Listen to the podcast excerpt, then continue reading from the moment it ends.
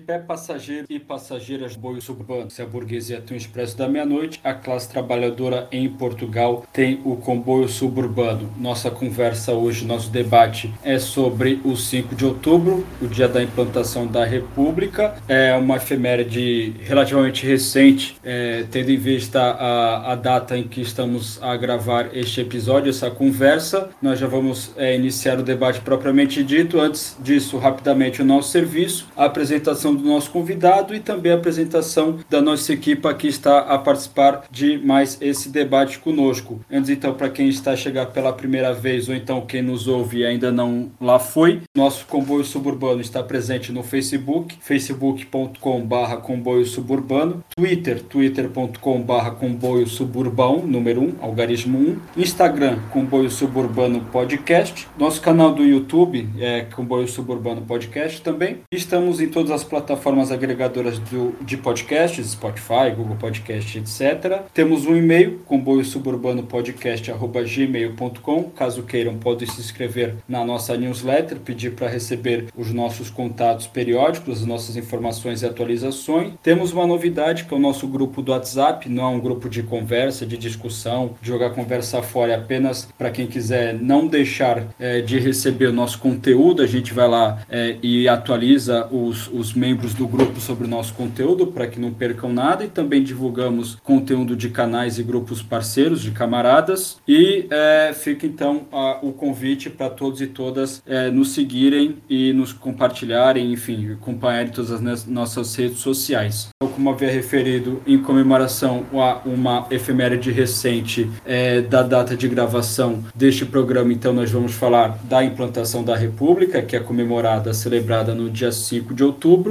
além do nosso time titular, eu, Lucas Faria, na apresentação, Saul Pereira e João Vilela, que já vão fazer as suas, as suas saudações. Temos um convidado muito especial, Tiago Lucas, da grandíssima, da importante página História da Classe Trabalhadora, que é um veículo de comunicação que está presente no Facebook, no Instagram e no Twitter. Caso alguém ainda não siga também, recomendamos fortemente que vá lá seguir, que é um, faz um trabalho espetacular. E o nosso camarada Tiago Lucas Lucas já esteve presente em uma live conosco, mas vem aqui falar, participar é, sobre os, novamente, o 5 de outubro, o dia da implantação da República. Bom, vamos começar então finalmente o nosso debate propriamente dito, a nossa conversa, e primeiro a gente vai falar então sobre os motivos, a contextuação, contexto histórico para variar, abusar da boa vontade do nosso historiador de plantão, do Vilela, e a gente então começa discutindo sobre o surgimento do republicanismo, então a questão do papel de semiperiferia, positivismo, é, enfim, a, a introdução, o contexto. Primeiro, quem vai começar é o Vilela. Acho que dessa vez, finalmente, as saudações do confinamento não têm mais efeito. Vilela, muito obrigado, bem-vindo, o microfone é seu. Ora bom, então saudações republicanas,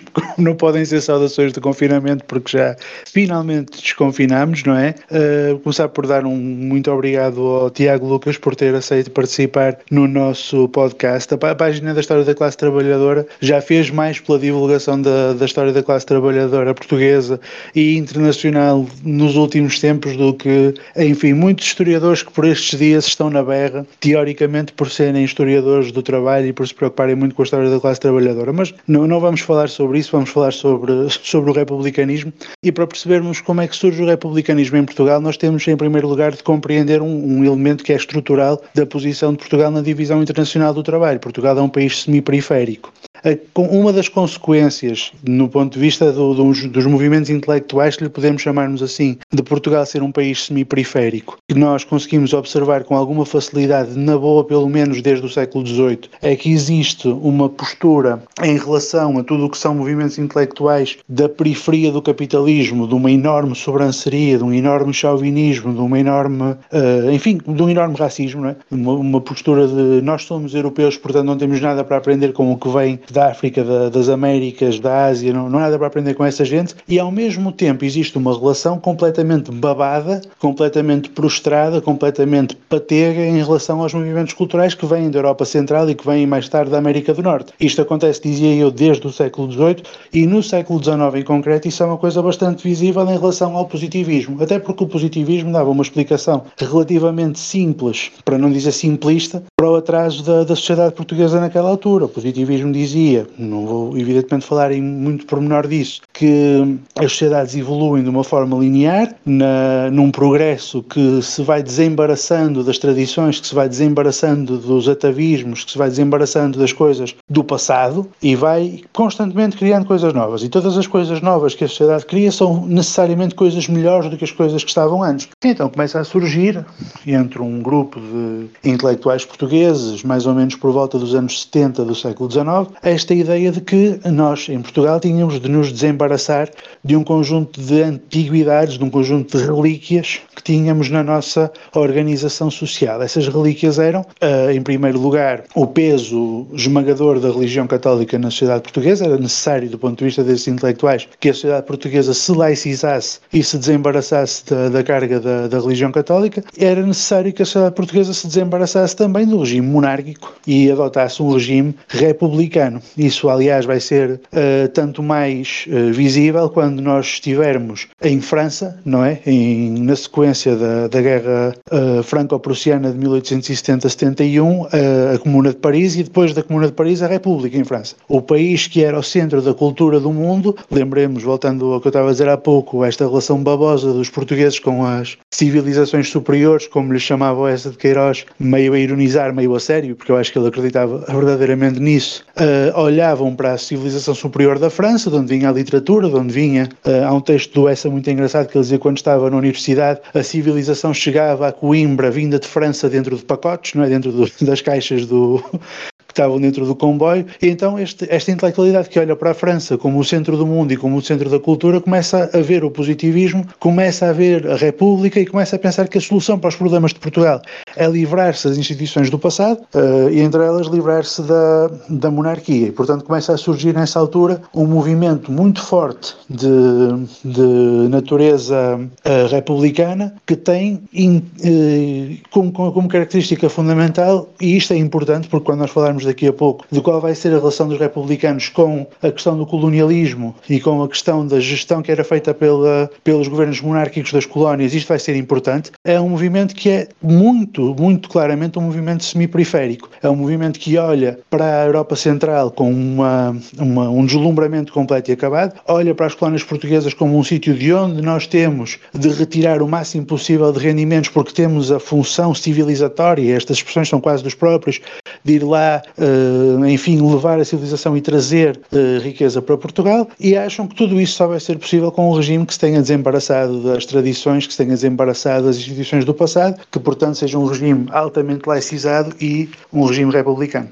Obrigado, Vilela. Passamos então à próxima pergunta, ainda dentro do contexto histórico para o Saul. Saul, primeiramente, bem-vindo. E a pedir para você então falar sobre as causas da decadência dos povos pelo peninsulares e soluções de regeneração. Fala, Saul, está contigo. Um, então, mais uma vez, obrigado. Um, a questão das, das causas da decadência, e relembrar que esta, que esta frase, portanto, causa das, da decadência dos povos peninsulares, é, é literalmente o título de uma uma obra literária, portanto, de um, de um ensaio do.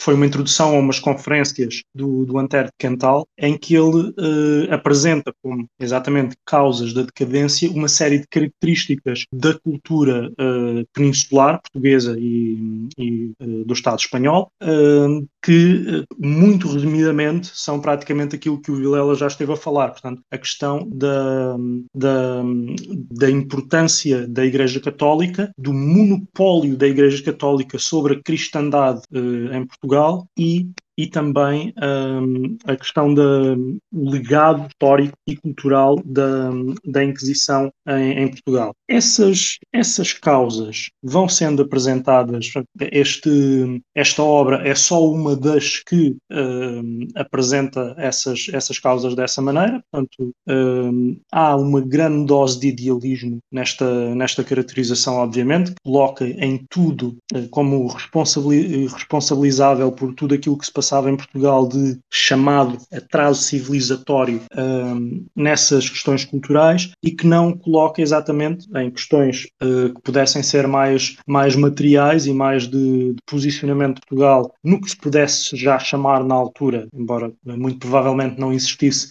uh, com este nome uma, uma divisão internacional do trabalho, ou uma, pelo menos uma divisão internacional do, neste caso, da, da força colonizadora, da, do, saco, do saco colonial, e e existem então uma série de tentativas, uh, desde o, diria, do, do meio do, do século XIX até ao fim da monarquia, de dentro da monarquia fazer uma regeneração cultural, política, uh, uh, de infraestrutura de Portugal dentro desse contexto. Portanto, sem qualquer alteração do modo de produção, obviamente, nunca seria de monarquistas que se, que se esperava uma, uma alteração de modo de produção produção para além do capitalismo, um, existem essas tentativas. A questão é que essas tentativas esbarram todas uh, e vão, vão se tentando fazer uh, ou, ou suspendendo os poderes do Parlamento ou uh, alternando o poder entre um partido e outro dentro da,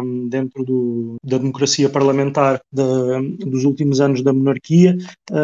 vai-se tentando fazer essa, essa tal regeneração que esbarra sempre com uma questão muito simples. Portugal, uh, nessa posição semi-periférica que estava, estava a disputar o saque colonial e os mercados uh, internacionais com potências muito mais fortes do que, do que ele próprio e enquanto, uh, enquanto, for, enquanto continuasse a ser assim e, e, Portugal continuasse a ser uma economia capitalista, estaria sempre atrás dessas, dessas outras economias por razões de poderio militar, de acesso direto a recursos que, que não se justificavam tão só e unicamente nessas tais atrasos culturais como muitos idealistas da altura achavam, se bem que os atrasos, os possa chamar atrasos culturais, ou os legados culturais de, de instituições poderosas em Portugal que, que tinham uh, agendas uh, conservadoras e reacionárias, faziam parte de, de, da superestrutura que mantinha Portugal nessa, nessa posição, mas obviamente a posição estava lá por questões uh, por questões materiais. E por isso é que, a certa altura, é até de, não de, desses eh, ideólogos, desses idealistas de, da burguesia que, que vem uma mudança de sistema político, mas eles só conseguem uh, efetivar uma mudança de sistema político quando regimentam para si uh, as classes trabalhadoras, ou pelo menos uma parte delas, e, faz, e, e acontece de facto essa, essa mudança. Que mesmo assim, uh, continua, Portugal mantém-se, mantém muitas das, das, características que tinha até aí. Ah, existe, claro que existem mudanças, mas percebe-se a certa altura que sim, que muito do que se passava antes não era então resultante só e unicamente das instituições formais, da monarquia enquanto instituição e da Igreja Católica enquanto instituição e do poder que tinham, que eram importantes na mesma, mas sim de, da posição de Portugal na, na economia internacional da, da altura. Obrigado, Saul.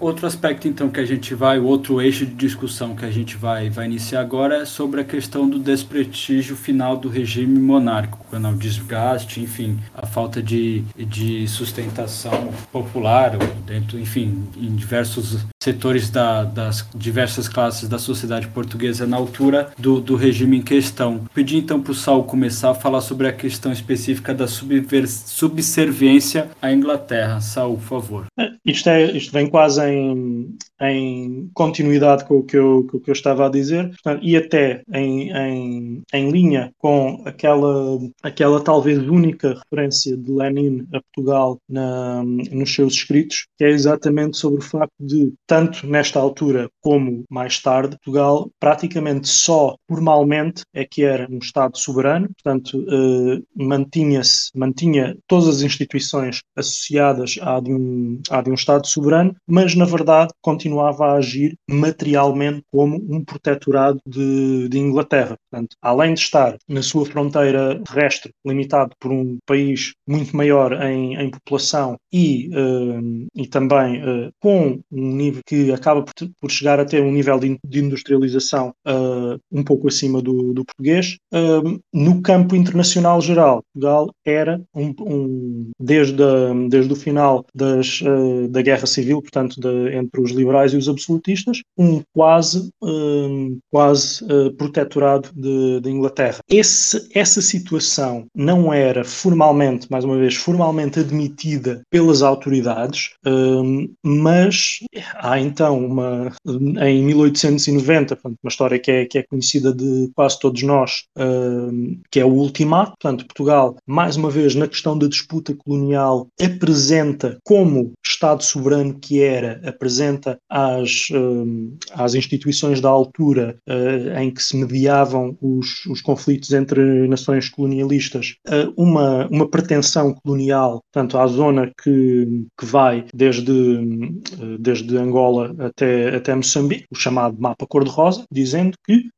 por bastas razões, desde, desde os aliados que, que tinha na zona até, a, até às explorações que teria feito na, nos locais e tudo isso, Portugal tinha o direito, entre aspas, de estabelecer como seu esse, esse território. Um, num conjunto de muitos, muitos outros uh, acontecimentos históricos, o que acaba por se passar é que a Inglaterra diz isso, vocês podem uh, dizer o que quiserem sobre esse território, esse território é nosso e é nele que faremos pass passar uma linha de comboio que, que ligará o Cairo à, à cidade do Cabo. Se vocês mantiverem essa pretensão, não só a disputaremos militarmente no terreno, como os nossos vasos de guerra uh, descerão de, de, da Grã-Bretanha até, até Portugal e tudo, desde o cerco até a, ao bombardeamento, está em, em aberto como, como possibilidade. Um, essa situação é uma das muitas situações, portanto, em que a, a, a Santíssima Aliança, a, a, tal mais antiga aliança política do mundo, é, é colocada em causa e, e, e, estabelecido para sempre que a aliança era sempre de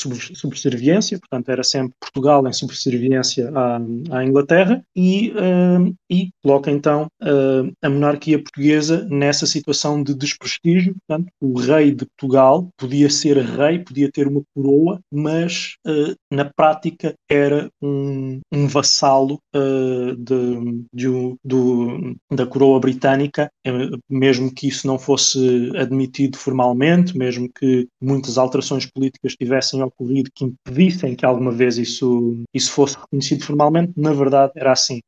há até paralelos com, com situações atuais. Portugal hoje não é um vassalo da Inglaterra, tá, mas eh, continua numa situação uh, política internacional de extrema vassalagem, tanto a países como instituições. Obrigado, Saul. Próximo ponto, então, é novamente com o Vilela, o Thiago já vai falar, tá bem? É, próximo ponto é sobre a questão da, das colônias, né, da gestão do regime monárquico sobre as colônias, as colônias que Portugal ainda tinha na altura. Vilela, sobre. tá contigo. Ora bom, em relação à administração das colónias, é bom lembrar, como eu estava a dizer há pouco, a nossa posição semi-periférica e, portanto, os, monarqui, os monárquicos, disparate, os republicanos, têm uma relação com as colónias que é exatamente aquela que eu dizia há pouco de sobranceria, de eh, chauvinismo, de racismo. Não, não vale a pena nós depois termos esta tendência, porque, enfim, de alguma maneira, depois quando vem a ditadura do, do Estado Novo, a esquerda apropriou-se da, da tradição republicana e não, e não fez mal em fazê-lo. De facto, nós somos republicanos, nós não somos monárquicos, portanto, não temos nenhum problema em nos apropriarmos da, da, da tradição republicana e dos símbolos e, da,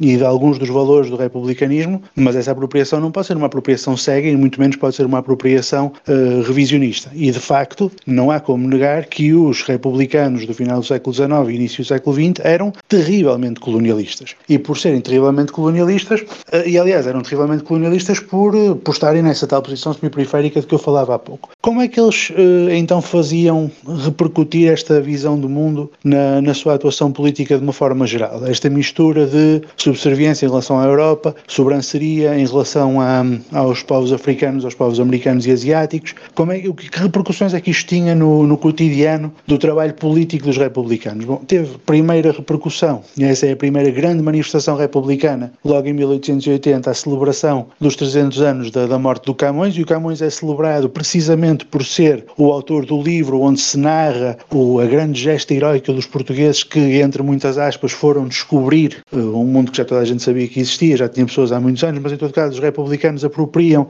e dão eco a essa, a essa ideia do, do Portugal que descobriu coisas pelo mundo fora. Em 1882 celebram, penso que os 100 anos da morte do, do Marquês de Pombal, se a memória não me falha, precisamente porque o Marquês de Pombal tinha sido um, um, um primeiro-ministro, chamemos-lhe assim, do rei Dom José I, que tinha tido muitas, muitos conflitos com os jesuítas, muitos conflitos com famílias aristocráticas e, portanto, os republicanos, de certa forma, tentavam recuperar o Marquês de Pombal como uma espécie de predecessor de uma agenda quase republicana, eu sei que isto é muito anacrónico, mas enfim, quase republicana de combater a, a Igreja Católica e combater a aristocracia, uh, ao recuperarem estas figuras, eles vão começar a dizer, não, nós somos europeus, nós somos europeus como os franceses, europeus como os ingleses, nós somos tão europeus, somos tão parte destas civilizações superiores que ficam aqui no velho continente que nos assiste completamente o direito de irmos para cima dos povos africanos, dos povos americanos, dos povos asiáticos,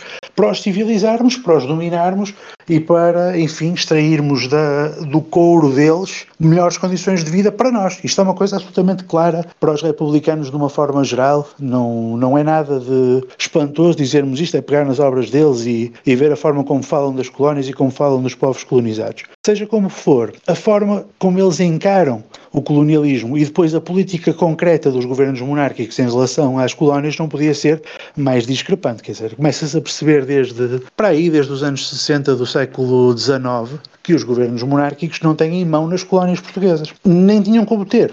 Começam a surgir notícias, uh, para me lembrar de duas ou três famosas, uh, notícias de navios negreiros franceses a fazer, uh, a raptar escravos na costa de Moçambique para os levarem para as colónias francesas nas Antilhas. Isto começou a surgir nos anos 60 do século XIX e começou-se a perceber que as autoridades portuguesas em Moçambique não tinham forma de impedir os negreiros franceses de raptar nativos africanos e de os levar para as colónias da, da, França nas Antilhas. Nós não tínhamos forma de defender as nossas próprias colónias, a nossa colónia de Moçambique. Os republicanos começam a, a dizer, vejam como o regime monárquico, atávico, velho, que vem do passado, que tem que ser superado naquela lógica positivista por um regime republicano, não consegue uh, fazer uma boa administração, entre muitas aspas, da, das nossas colónias e nós faríamos. Mais tarde, quando houver a guerra dos, dos Boers, da Inglaterra com, na, na África do Sul e da guerra do, dos ingleses contra os Zulus também na África do Sul. Os ingleses vão cruzar várias vezes território que é português, território que fica em Moçambique, território que fica em Angola, eles vão mudar o território das colónias portuguesas para as suas manobras militares, que passar em cavaco às autoridades portuguesas, e isso vai sair nos jornais, e mais umas vezes os republicanos vão dizer aqui está a prova de que os governos monárquicos não têm capacidade para administrar corretamente as colónias, para proteger as colónias, para impedir que países estrangeiros façam de nós gato-sapato, entrando pelas nossas colónias adentro e usando o nosso território para as suas manobras militares. E isto vai ser, portanto, um forte elemento de propaganda do republicanismo, esta demonstração de que os partidos monárquicos e que os governos monárquicos não eram capazes de defender as colónias portuguesas, sobretudo em África. O exemplo do, do ultimato inglês que o Saul falou, sendo o mais evidente de todos, não é? Uh, vai ser então um dos grandes argumentos que eles vão utilizar para dizer é preciso superarmos o regime monárquico, é preciso termos um regime republicano, porque com o regime monárquico as nossas colónias em África qualquer dia desaparecem. Nós não temos condições estes políticos monárquicos não sabem defender as nossas colónias. Evidentemente, a história acabará por se encarregar de demonstrar que a questão não era monarquia e república, a questão era, como estávamos a, como estamos a falar desde o início deste, debate de uma questão de divisão internacional do trabalho e de, de uma posição subserviente de Portugal em relação às potências do centro da Europa e, e sobretudo em relação à Inglaterra na, naquela fase, mas foi possível vender a tese de que aquilo era uma questão de incompetência específica dos monárquicos e de atraso do regime monárquico, de, enfim, do regime monárquico estar obsoleto para desempenhar essas tarefas e isso foi de facto um dos grandes elementos de mobilização dos monárquicos, de, de, de mobilização dos republicanos e de enraizamento social dos republicanos. Basta pensarmos, quer dizer, o, o hino que vai sair da Revolução Republicana começa por Heróis do Mar, portanto, só isso dá-nos a noção de como a, a questão colonial era, era, era essencial, era central na propaganda republicana. Heróis do Mar, que inclusive é o nome de um episódio é, nosso que recentemente bateu os 500 views no YouTube, sem contar as plataformas de podcast, que é muito interessante para fazer uma avaliação da reflexão que até hoje Portugal faz sobre o processo colonial. Fica a recomendação. Também fica a recomendação para o História da Classe Trabalhadora. E a gente vai finalmente passar a palavra para o Tiago Lucas. E então ele vai começar a falar sobre o trabalho parlamentar dos republicanos. Tiago, seja muito bem-vindo. Obrigado por ter aceitado o nosso convite. A palavra é sua, camarada. Bem, muito obrigado eu. Uh, parabéns aqui ao projeto do comboio, que, que eu acho excelente e muito importante. E pronto. Ora, uh, para começar, eh, temos de falar do que era o Partido Republicano. O Partido Republicano foi fundado em 1876 e surgiu um, ehm, ele reivindicava uma certa herança liberal das revoluções liberais, da Guerra da Patuleia, da, da, da, da Revolta da Maria da Fonte, etc. Um, em 1878, o PRP elege o primeiro deputado republicano pelo Porto, não era nada de especial, em 150, mas esse único deputado serviu uh, como forma de uh, aumentar imenso a capacidade de propaganda do partido, e no fundo era esse o objetivo. O Partido Republicano não queria participar uh, na gestão da monarquia monarquia, não estava interessado em assinar acordos de governo com os monárquicos. O Partido Republicano estava interessado em derrubar a monarquia e para isso usou-se do Parlamento monárquico, que era muito limitado, só, por exemplo, só votavam homens, inclusive o voto uh, não era totalmente uh, universal, nem mesmo entre homens. Existia um enorme caciquismo, uh, a Igreja Católica influenciava imenso a opinião pública e, portanto, mesmo com todos estes constrangimentos, havia uma ferramenta que o Partido Republicano decidiu explorar. Ora, o partido foi crescendo. Em 1890, com o ultimato, como já foi referido aqui, o PRP deu um salto bastante grande, aproveitou a situação de forma inteligente para pro propagandear um, ideais antimonárquicos, para se aproveitar do descontentamento popular que surgiu na época. Elegeu, se não me engano, três deputados nas eleições seguintes, uh, o que mais uma vez não é nada de especial, três deputados em 150, em cerca de 150, uh, mas serviu para catapultar o partido uh, que foi crescendo crescendo, quer entre as elites intelectuais, mais dentro das cidades, quer inclusive um, dentro de, da classe trabalhadora, dentro do, do proletariado português, um, que antes disso até eram relativamente próximos ao Partido Socialista, que também não tinha muita força um, e que era uma espécie de rival do Partido Republicano. Entretanto, entretanto depois do ultimato, deu-se a revolta falhada, a revolta republicana do Porto, 1891.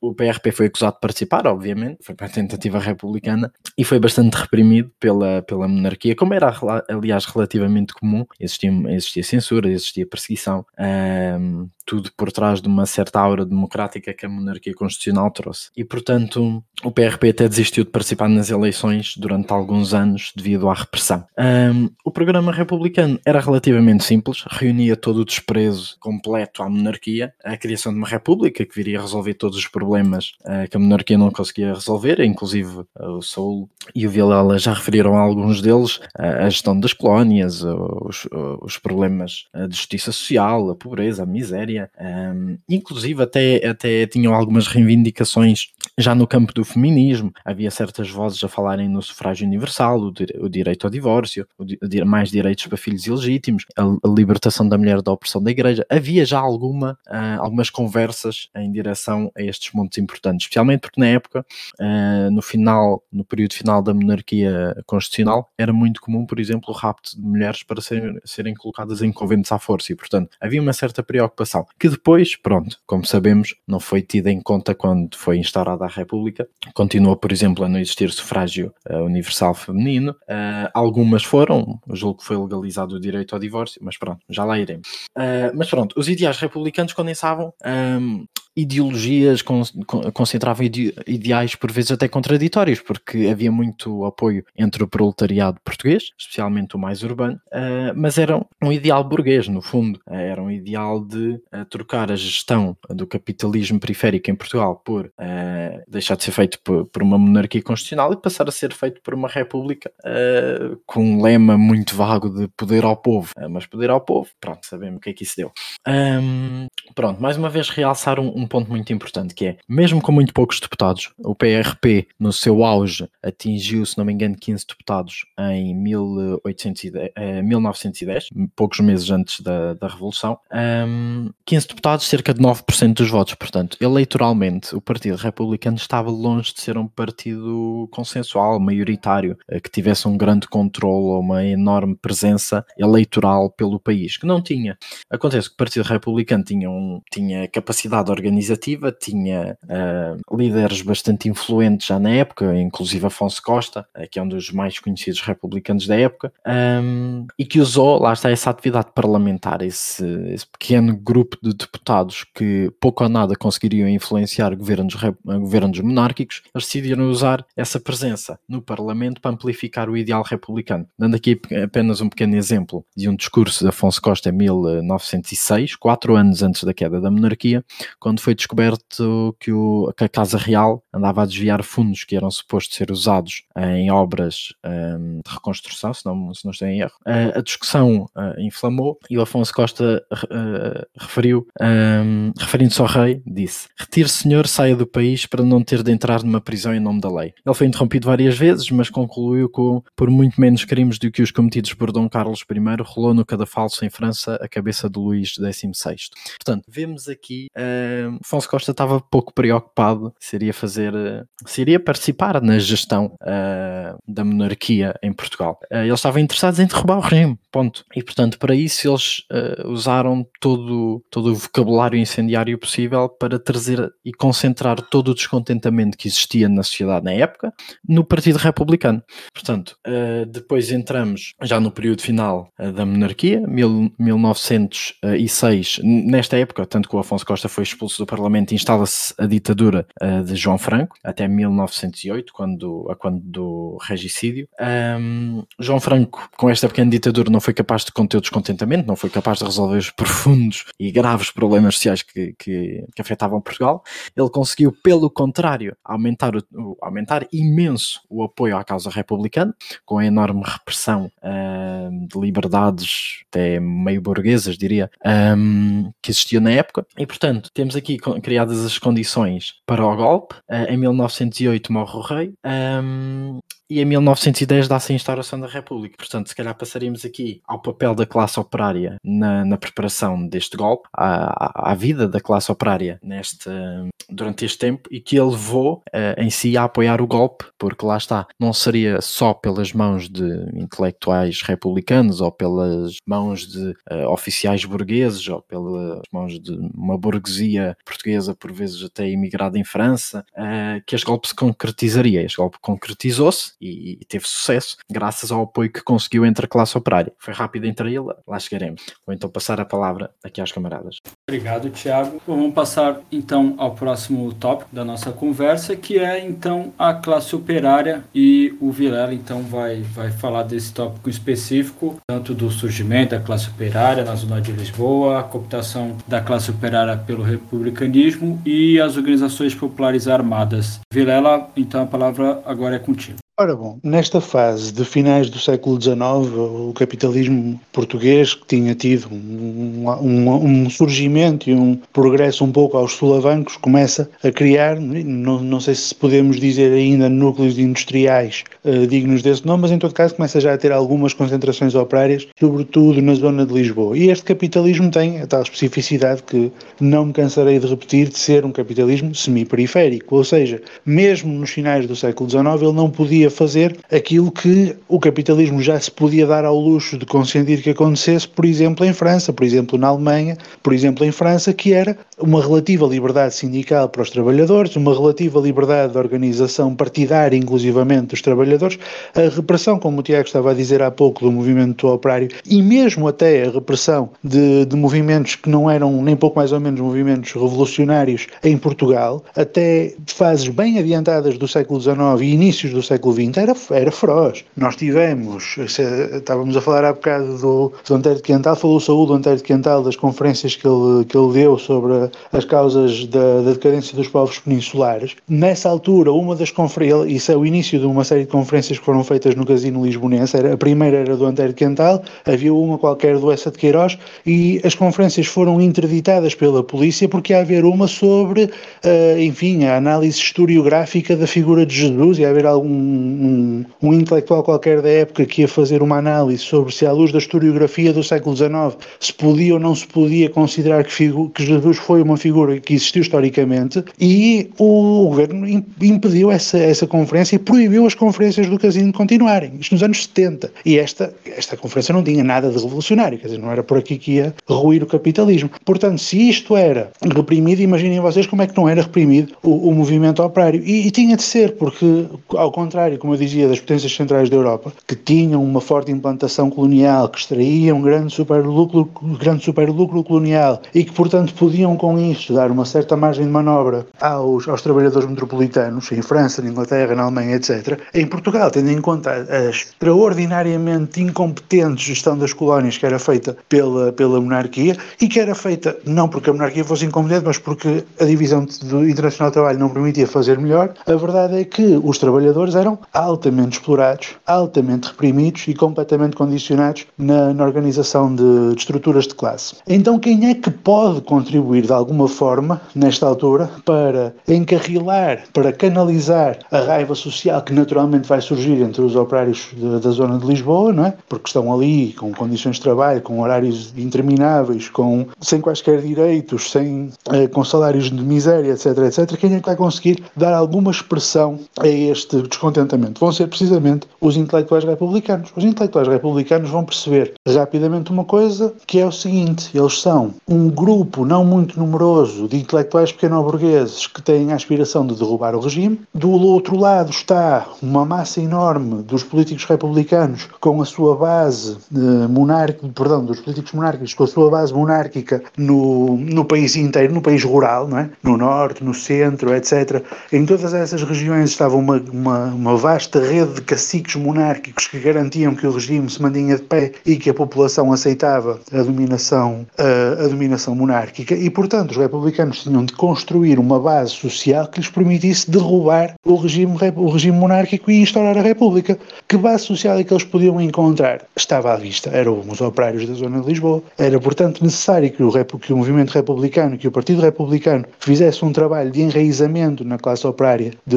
Lisboa, trabalho que fez através de um movimento de, de um movimento pedagogista, por assim dizer, não é? Há uma série de intelectuais republicanos e intelectuais republicanos de grande craveira que começam a fazer escolas populares onde ensinam os, os operários a ler, onde ensinam aos operários noções de história, noções de, de matemática, noções de ciências, em, em suma, começa a haver um, um trabalho dos intelectuais uh, republicanos de descer dos seus pedestais, de irem para os bairros operários e de levarem aos, aos trabalhadores, uh, aos operários da, da, zona de Lisboa, formação educação, e evidentemente junto com essa educação científica, educação política no, no ideário republicano, e portanto começa a surgir entre a massa dos operários uma adesão muito forte, uma simpatia muito grande pelo ideal republicano, que se vai associar, nós, eu, eu faço sempre este exercício, não? É? eu imagino que sou um trabalhador de uma fábrica da zona de Lisboa, que está a trabalhar 12 horas por dia, ganhar um salário de miséria para viver num pátio insalubre ali no, nos bairros típicos de Lisboa, da, da cidade velha, da Alfama ou da Moraria, que estou um dia sentado na minha,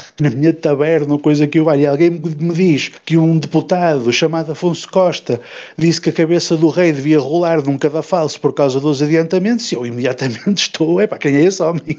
Eu sou fã desse homem, eu quero saber que partido é esse, eu, quero, eu não sei o que é essa coisa de republicanismo, mas só pelo que me estás a contar já gosto, quer dizer, acho que, é, acho que deve ter sido esta, não é? A reação de muitos operários quando pela primeira vez ouviram falar do republicanismo. E quando começaram a perceber que, da parte dos republicanos, se num primeiro momento havia uma tentativa de ir lá bem, não é? Há um primeiro momento em que os republicanos começam por uh, ir a votos e tentar eleger deputados, não tanto com o objetivo de, como dizia o Tiago, gerir o regime, mas sobretudo no, sentido de mostrar ao regime, vejam lá, olhem que nós temos uma força social que já não é tão pequena quanto isso, comecem a fazer concessões e há uma tentativa de fazer essa pressão, mas depois começa-se a perceber do lado dos republicanos que não vale a pena, porque os, os monárquicos políticos, de uma forma absolutamente descarada, começam a, a, a refazer uma coisa que se chama tecnicamente gerrymandering, é? começam a redesenhar os círculos eleitorais para dissolver os votos republicanos em votos monárquicos e impedir a reeleição de, de deputados republicanos, começam a fazer fraudes eleitorais descaradas para impedir a eleição de mais deputados republicanos e portanto começa a surgir claramente à, à vista dos republicanos que não vão conseguir uh, derrubar a monarquia por meios legais. A monarquia não lhes dá uma saída legal que permita uma mudança de regime. E então, o que é que lhe sobra? Pegando no, no, na classe operária, fazer com que a classe operária seja a sua base, seja o seu braço armado, por assim dizer, na tomada do, na tomada do poder. Isso associava-se, de facto, ao mesmo tempo à, ao facto da classe operária não tendo a possibilidade de formar sindicatos à inglesa ou à francesa em que pudessem ter as suas assembleias, eleger as suas comissões, que fossem negociar com o patrão. Nada disso era possível no Portugal finais do século XIX e, portanto, a única alternativa que havia era, de facto, o uso da força. E, portanto, nos finais do século XIX inícios do século XX em Portugal começa a borbulhar um movimento anarcossindicalista, um movimento armado de contestação ao, ao patronato, porque não havia outra forma de fazer contestação ao patronato que não fosse pela força. O patronato não abria qualquer via de diálogo com os, com os operários. E, portanto, foi fácil transformar esta, esta ebulição laboral em ebulição republicana e em fazer com que os trabalhadores olhassem para o Partido Republicano como a sua representação e olhassem para a República como a solução dos seus problemas todos.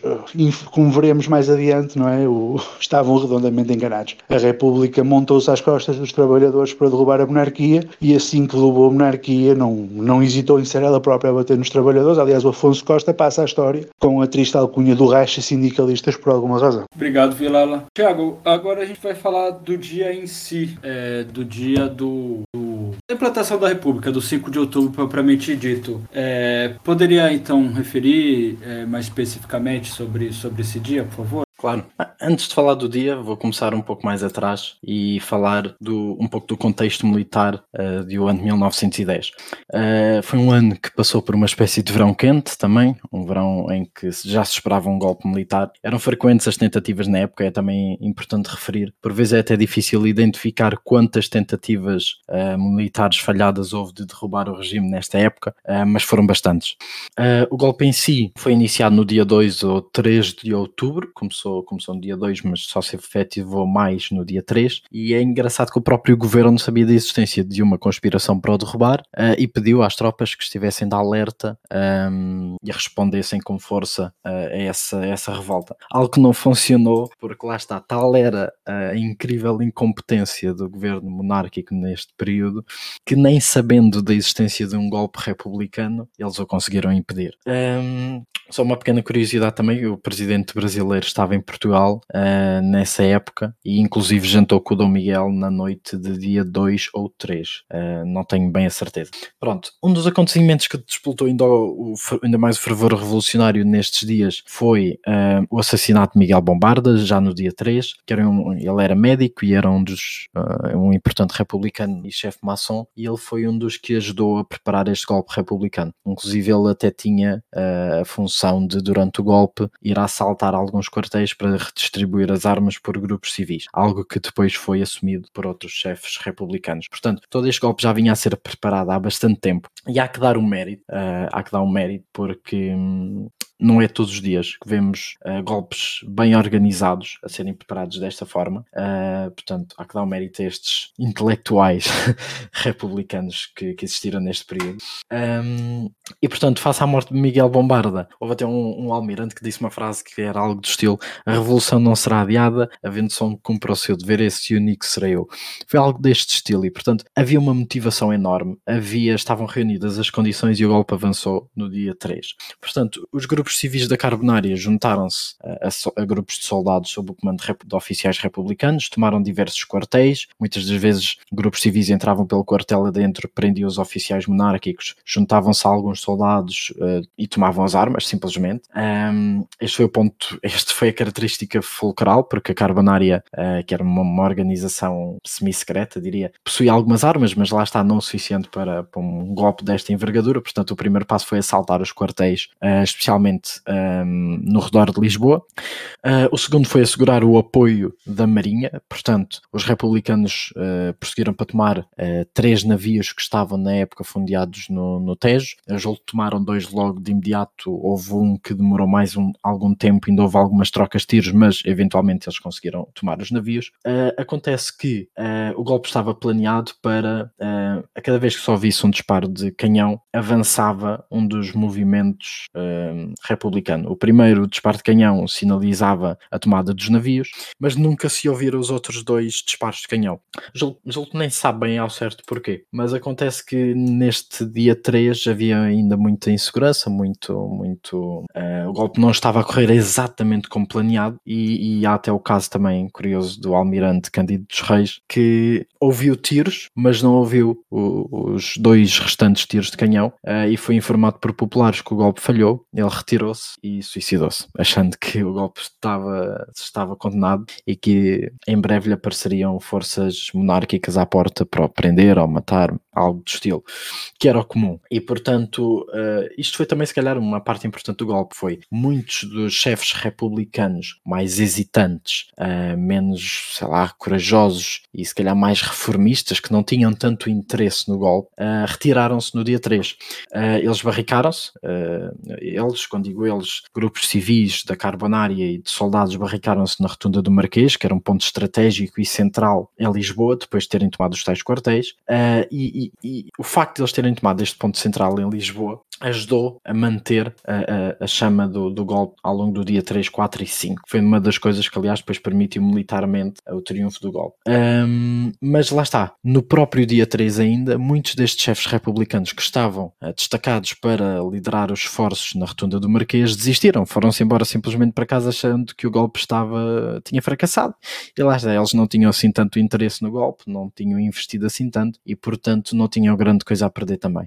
Quem lá ficou foram soldados foram populares, foram carbonários, foram muitos, muitos, algum, algumas boas centenas de populares que, que, já se tinham investido e que não poderiam simplesmente voltar para casa porque se o golpe falhasse era a sua vida que estava em risco e era o ideal republicano um, que eles há tanto tempo, uh, pelo qual há tanto tempo lutavam. Portanto, a partir do dia 3 uh, começam os combates com, com as forças uh, monárquicas que estavam em boa parte completamente desorganizadas, estavam desmotivadas, sem grandes uh, lideranças capazes de fazer o que quer que fosse. Os combates continuaram ao longo do, do dia 4. A situação passou por vários períodos de impasse. Houve bombardeamentos tanto da rotunda para outras regiões de Lisboa como de outras regiões mais ao cimo. Uh, julgo que ao pé do Parque Eduardo VII, ao cimo do parque, um, ehm, houve bombardeamentos uh, monárquicos também de, da zona da rotunda, mas eles conseguiram aguentar, por vezes horas de, horas de fogo intenso de canhões e, e infantaria, forças monárquicas e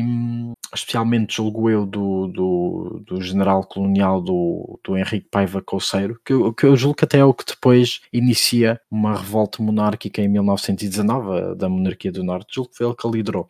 Uh, devia, devia ter ficado no golpe de 1910 e não ter de lá passado, pronto, também foram demasiado violentos nesse campo. Um, as, forças, as forças republicanas foram conseguindo conquistar pontos ao longo da cidade até terem o controle todo da cidade, eles conseguiram conseguiram o controle do Rocio, uh, conseguiram o controlo uh, de mais quartéis, uh, inclusive na margem sul, e portanto conseguiram expulsar as forças monárquicas de Lisboa, eles cortaram as ligações telegráficas e portanto o rei simplesmente achava que ainda, que ainda havia alguma possibilidade, mas acabou por se retirar completamente em, em debandada e fugir primeiro para Gibraltar e depois para Inglaterra. Um, a República foi declarada em, no, no, próprio dia 5, na, na Câmara de Lisboa. Uh, há aquelas imagens famosas, se não me engano, do Afonso Costa uh, a, discursar, a discursar para a multidão, uma multidão proletária que tinha em boa parte sido excluída, de, excluída da vida social em, em Lisboa, a que vivia na miséria e que, e que viu com bons olhos, inclusive apoiou em muitos casos, a implementação deste novo regime que prometia resolver os seus problemas, prometia uma maior justiça social, prometia inclusive a redução dos impostos, eh, muito mais direitos, eh, liberdades, liberdades de expressão, coisas que em boa parte se tornaram uh, falsas promessas. Um, pronto, o rei eventualmente fugiu para a Inglaterra para nunca mais voltar. Uh, ele, inclusive, afastou-se da, da, vida política, deu algum apoio político aos movimentos monárquicos que, que durante vários anos ainda tentaram, um, quer participando na República, quer militarmente, a restaurar a monarquia, mas nunca, nunca foi algo sério. O regime monárquico estava completamente podre, não tinha apoio um, e a monarquia, a, a República República veio para ficar. Veio para ficar, mas também muito, muito, muito instável. Um, não cumpriu a maior parte do, do, do, prometido, não satisfez o interesse da classe trabalhadora e é, e é, importante referir que a República foi instaurada em 5 de outubro e no ano de 1911 já andava a recém-nascida Guarda Republicana, foi uma espécie de guarda pretoriana do regime republicano e que viria a dar origem à GNR, a Guarda Nacional Republicana. Portanto, nem passado um ano da, da implantação da República, a GNR já estava a matar uh, operários, se não me engano, no Barreiro, na margem sul, um, ehm, que estavam em protesto por melhores condições de vida. Portanto, este regime que havia prometido melhores condições, uh, mais justiça social, uh, maiores direitos e resolver os problemas crónicos da monarquia, falhou redondamente em, em, cumprir, em cumprir essas promessas. E, portanto, era no fundo um regime burguês, como já foi referido aqui pelos camaradas, era no fundo um regime burguês que veio trocar a gestão do capitalismo uh, passou, deixou de ser uh, feito por, uh, sobre a alçada de um rei, passou a ser feito sobre a alçada de uma, dos republicanos. O Partido Republicano dividiu-se completamente, logo, logo a seguir à, à, implantação da República. Havia de facto muitas facções dentro do próprio Partido Republicano, umas mais à esquerda, outras mais à, à direita, inclusive facções mais liberais, nacionalistas, ou até mais de esquerda, mais proletárias, e que se dividiram imediatamente para voltar a quase um, não direi um bipartidarismo, porque o Partido Democrático teve a maior parte dos anos no poder, uh, mas para voltar a fazer a gestão do sistema por um partido um, da governação, que era em especial o Partido Democrático, e que, lá está, não satisfez os interesses da classe trabalhadora, nem era a sua intenção, porque não deixavam de ser uma burguesia uh, semi-periférica a governar e, portanto, só, só, só se trocou de cabeças. O Afonso Costa, que foi um dos principais republicanos, como já foi referido, tornou-se o racha sindicalistas. A repressão ao, ao movimento sindical continuou, se calhar um pouco menos forte do que nos anos da monarquia, dependendo do período, eh, mas continuou. Eh, mas houve ao mesmo tempo espaço para se desenvolver um enorme movimento eh, sindical que cresceu a partir de 1913, 14, 15, foram-se formando casas sindicais, imensos sindicatos pelo país, fundada a CGT, Confederação Geral do Trabalho, e estava a, a fervilhar um, um, a organização de um movimento um, proletário que uh, deixou de estar agarrado ao republicanismo, porque o republicanismo, o Partido Republicano, uh, monopolizou em boa parte a contestação ao regime nos últimos anos da monarquia, e a partir do momento que se estabelece a República, uh, o, o, Partido Republicano deixa de ter esse monopólio de, das causas, por assim dizer, da classe trabalhadora, e portanto abre espaço para a criação de, de um movimento popular, de sindicatos em especial. E portanto foi muito importante esse fim desse monopolismo para, para que se pudesse desenvolver mais profundamente os movimentos populares em Portugal. Foi pena depois uh, esse desenvolvimento ter, ter-lhe sido posto um fim em 1926 com, com, com, a Revolução Nacional. Revolução que não era uma revolução, mas pronto, com o golpe nacionalista de 1926 que instauram a ditadura nacional. Pronto, até já fugi um pouco uh, ao, ao, meu tema, que eram as movimentações populares e militares do, do, do, próprio dia 5 e já, já, já fugi para, para a República. Muito obrigado, Tiago. Bom, é, acho que é um tema muito, muito amplo, né? muito denso, inclusive fica aí mesmo de uma tirada espontânea, de repente falar mais especificamente em algum momento do, do regicídio, né? Sentir falta de, de falar do, do papel do Manuel Boissa, enfim, é, mas fica aí a sugestão é, de, de a gente retomar essa discussão nesse aspecto específico mas é, até pelo avançar do tempo, acho que a gente já pode encaminhar então para as conclusões, as recomendações dos nossos convidados e da nossa equipe e também indicações. É, vamos começar então pelo Saúl. Quanto a, a notas finais, uh, eu acho que é importante, uh, sempre que analisamos as, as datas da, da República e, e, do período da, da, Primeira República, é necessário uh, analisar o antes e o depois, porque há muito revisionismo histórico feito principalmente pela, pela, pelas fações mais reacionárias da, da portuguesa, pela, pela direita, de que, que apresenta uma série de acontecimentos que se passam na Primeira República como uma prova do fracasso da, da Revolução uh, Republicana. Uh, o que prova o fracasso da Revolução Republicana não é isso, é sim o facto dos trabalhadores não terem tomado o poder. Portanto, isso é, é a prova do fracasso de qualquer, de qualquer uh, revolução, mas não é esta, não é esta, portanto, a cortina de fumo que, que a direita quer colocar nesta data. É, é ignorar a completa, a, a completa incompetência política da gestão mesmo dentro de categorias que hoje consideramos uh, também nós ultrapassadas, nomeadamente o colonialismo e, e, o tipo de gestão da economia que era feita em Portugal, mas mesmo nisso uh, a monarquia no, no, seu período final era, era incompetente e também falta sempre esse revisionismo histórico, não, não falta, porque é propositado uh, esse revisionismo da violência que, que acontece na Primeira República, portanto desde 1910 até, até 26, uma análise de contexto histórico de Portugal com a,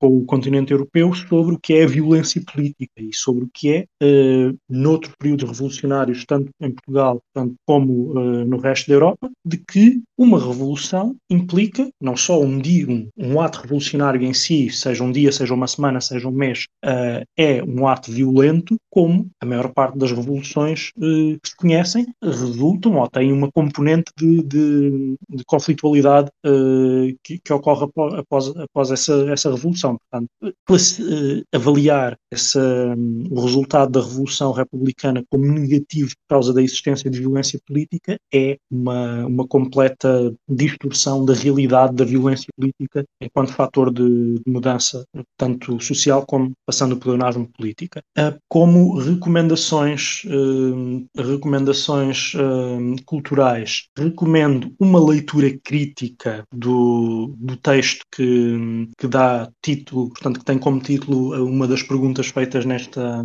neste debate, que é causas da decadência dos, dos povos peninsulares. Portanto, com essa leitura crítica, dando-lhe um pouco de mais de materialismo do que, do que aquele que o, que o texto tem, é possível perceber um pouco melhor uh, em que é que estávamos quando, uh, quando a, a, monarquia entra nos, nas suas, nas, na sua fase final de, de degradação, de, de, decadência e é então uh, substituída pela, pelo regime, pela Primeira República, também com, com, com todos os seus, com todas as suas nuances. Obrigado, Saul. Vilela, suas recomendações finais, indicações e também a conclusão referente ao episódio. Lucas, sentiste falta do Buissa, mas que não seja por isso. Eu estava a deixar o Buissa para o fim, porque o melhor guarda-se para o fim. Primeiro só. Eu sabia, algum... eu sabia, eu sabia. não, não podíamos falar com, com como falar do, do, da Primeira República e deixar ficar o Buissa de fora. Impossível. O camarada Buissa tinha que vir à baila. Só, só uma coisa antes de, de, de continuar, um, algumas considerações sobre o porquê que a República República falhou. Uh, e, e apetece-me dizer, como, como o Arnaldo Matos, né, que a República. As, o Arnaldo Matos costumava dizer que as coisas foram assim e não podiam, aliás, ter sido de outra maneira. Era uma frase que ele dizia sobre uma série de acontecimentos históricos e a República caiu e não podia ter sido de outra maneira. Não é? A República começa por se montar em cima de um equívoco. O equívoco da República é achar que o problema do que os problemas de Portugal são o facto de ter um regime velho, que era a monarquia, isso não, não tinha pés nem cabeça cabeça, a Inglaterra também tinha um regime velho, também tinha uma monarquia, não era por isso que não era um país uh, capitalista desenvolvido. Uh, sentava também no, problema, no, no, no, no, princípio de que um dos problemas do país era ser um país católico. Ora, em França também havia religião católica e não era por isso que a França não era um país muito mais desenvolvido do que Portugal, inclusive centro do, da cultura do, do século XIX, de onde muitas destas pessoas iam buscar as suas ideias. Portanto, a, a, a, como dizia o Saúde e com razão, o idealismo na análise e a conclusão errada, com base nesse, nesse idealismo analítico, de que os problemas de Portugal eram problemas, enfim, de, de atavismo, de velharia e de, de um mau regime político e de uma má tradição religiosa, mostram que estas pessoas não podiam ter chegado a, a muito bom porto. Elas não estavam a fazer uma análise materialista da realidade. Elas não eram comunistas. o, o, grande problema dos republicanos é que não eram comunistas. Vamos pôr a coisa mais ou menos nesta, nesta, nestes termos. E precisamente porque não eram comunistas, eles não compreendiam que muitos dos problemas que queriam resolver eram problemas económicos. Ou seja, o, o, o, o problema que eles viam em relação à, à gestão das colónias não era um problema que tivesse uma solução com uma melhor administração, era um problema económico. Era um problema que tinha que ver com a fraqueza de, de Portugal como economia em relação às outras economias europeias na hora de dividir a África. Isso não tinha solução mudando o regime. Isso só tinha solução industrializando pesadamente o país, coisa que a burguesia, se quisesse fazer, tinha feito 100 anos antes, ou derrubando pura e simplesmente a burguesia, fazendo um regime socialista que não ia querer nem precisar de colónias para nada. Portanto, não compreendendo esta parte, eles não compreendiam uma boa parte dos problemas. Eles não tinham uma análise materialista, uma análise económica dos problemas que queriam resolver e, precisamente porque não tinham essa, essa análise essa compreensão, aquilo que acabaram por fazer foi montar um regime esquizofrénico, onde eles queriam ao mesmo tempo dar liberdade ao povo, mas estavam liberdade ao povo, o povo fazia greves, e se o povo fazia greves, então eles tinham que bater no povo, porque afinal de contas não podia ter tanta liberdade assim, porque senão punha em causa os compromissos que eles tinham com a Inglaterra, mas eles não gostavam da Inglaterra por causa do ultimato, mas a Inglaterra era um país das civilizações superiores e portanto era melhor do que nós. Em suma, havia tantas contradições e tantos problemas na, na, na própria concepção de regime que os republicanos tinham e na própria análise política que os republicanos faziam, que é sinceramente quase milagroso a gente pensar como é que os republicanos conseguem fazer uma revolução vitoriosa e contudo fizeram. E fizeram uma coisa que nós não podemos deixar nunca de sublinhar, que é, de longe, o período da história de Portugal em que nós tivemos mais fortes e mais constantes mobilizações populares de confronto com o poder na nossa história. Nós, quando olhamos para o período que vai de 1890, o período foi um ano em que houve uma falência de uma série de bancos em Inglaterra que exigiram o pagamento de dívidas que Portugal tinha a esses bancos ingleses. Os governos portugueses de então aplicaram medidas de austeridade poderosas e isso faz rebentar uma série de conflitos sociais até ao 5 de outubro. Há 20 anos de conflito social com até ao 5 de outubro e que depois continuam com aquele movimento uh, sindicalista de que falava há pouco o, o, o Tiago. Quer dizer, se a gente pensar no que foram as, a última década do século XIX e as duas ou três primeiras décadas do século XX português, são, são um período de um, qualquer pessoa que alguma vez que esteja a ouvir este, este podcast e que alguma vez tenha ouvido a expressão de que Portugal é um país e é um povo de brandos costumes, nós de 1890 a 1926, eu só vos vou fazer as seguintes contas. Nós matámos um rei, o Manuel Buissa matou o rei Dom Carlos e matou o filho do rei, o, o Alfredo Costa, o, o príncipe herdeiro Dom, Dom Luís Filipe. 1908. 1918, o Sidónio Pais foi assassinado na estação do Lucio, também por, eh, na altura tinha instituído uma ditadura e foi assassinado por um, por um senhor, por um passante, um homem que penso que era da Carbonária. O, em 1921, António Grandes, primeiro-ministro, foi também assassinado. Ou seja, há, no período de 30 e poucos anos, o de um rei, um príncipe herdeiro, um presidente da República e um primeiro-ministro assassinado. É, é, é o período de longe em que nós tivemos maior conflitualidade social e essa conflitualidade social foi desencadeada pelo, pelo movimento republicano. E não, não será por acaso, uh, com isto, com isto uh, termino, que nós, quando chegamos,